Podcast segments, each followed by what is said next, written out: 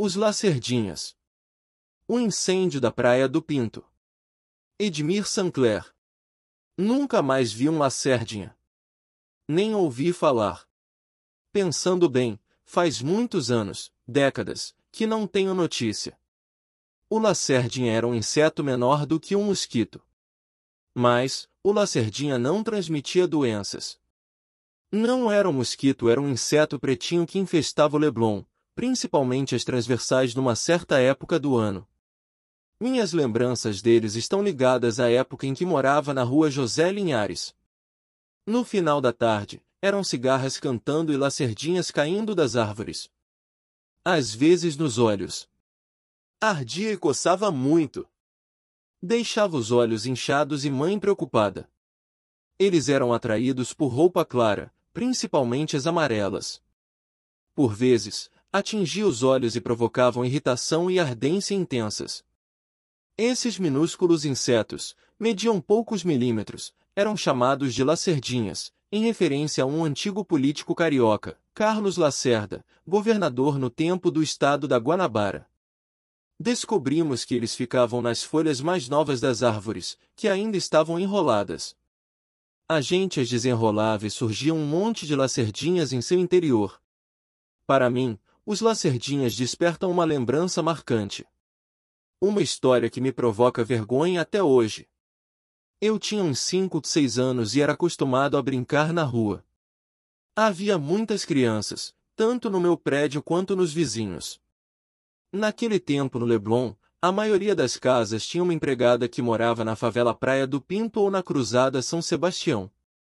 Quando, por algum motivo, a empregada da minha mãe levava o filho para o trabalho, no caso a minha casa, ele se tornava um amigo a mais, que passaria o dia brincando comigo, meu irmão e nossos outros amigos. Seu apelido era Bilico, o nome era Bernardo, o dia era sábado, 10 de maio de 1969, véspera do Dia das Mães. Dona Celestina e minha mãe estariam ocupadas preparando o almoço comemorativo do dia seguinte. Bilico era muito gente boa, mais novo que eu, um ano. E mais velho que meu irmão apenas alguns meses. Era negro com os dentes grandes e brancos. Era tímido, mas engraçado, falava de uma maneira diferente que eu achava legal. Quando o Bilico passava o dia lá em casa fazia tudo junto comigo e meu irmão, assumia a nossa rotina, almoçava, tomava banho, brincava, lanchava, descia para brincar conosco e era sempre divertido. Nesse dia, Bilico chegou cedo tomou café conosco e descemos para a rua para brincar. Sábado não tinha aula e o dia era todo nosso. Era a época de lacerdinhas. Dentre os garotos que brincavam na rua, tinha um que era especialmente assustador para mim e meu irmão. O Arlindo era mais velho, mas não andava com os garotos da idade dele.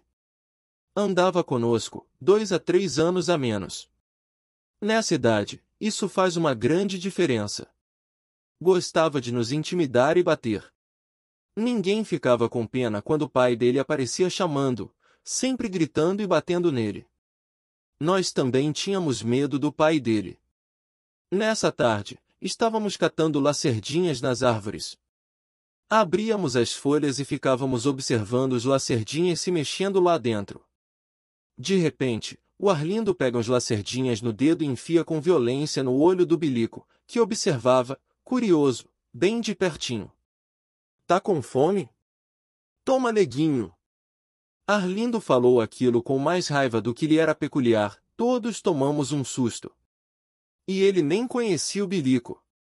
Bilico começa a coçar o olho e a chorar com a ardência. Todos os meninos começaram a rir.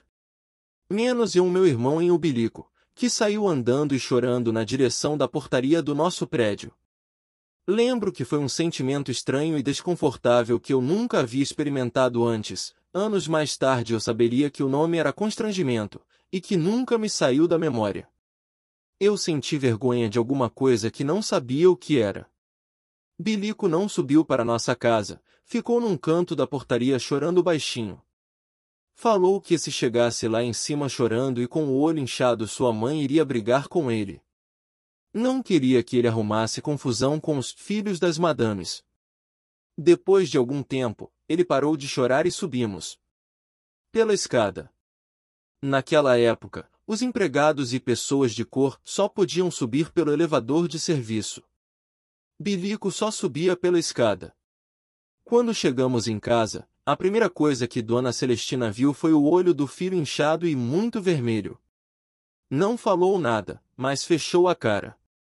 Chamou o Bilico para a cozinha e de lá só ouvimos quando eles foram embora, bem mais tarde. Lembro bem da cara de choro dele se despedindo da gente.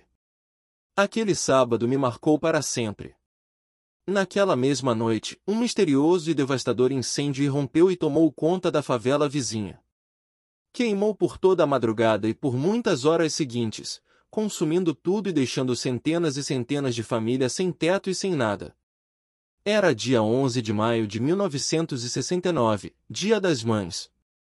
A casa da dona Celestina e do Bilico pegou fogo e virou cinzas, junto com toda a favela da Praia do Pinto. Não sobrou nenhum barraco de pé. Dona Celestina nunca mais voltou, e o Bilico nunca mais veio passar o dia conosco. Tenho muitas saudades deles e me lembro dos dois com muito carinho. Até hoje.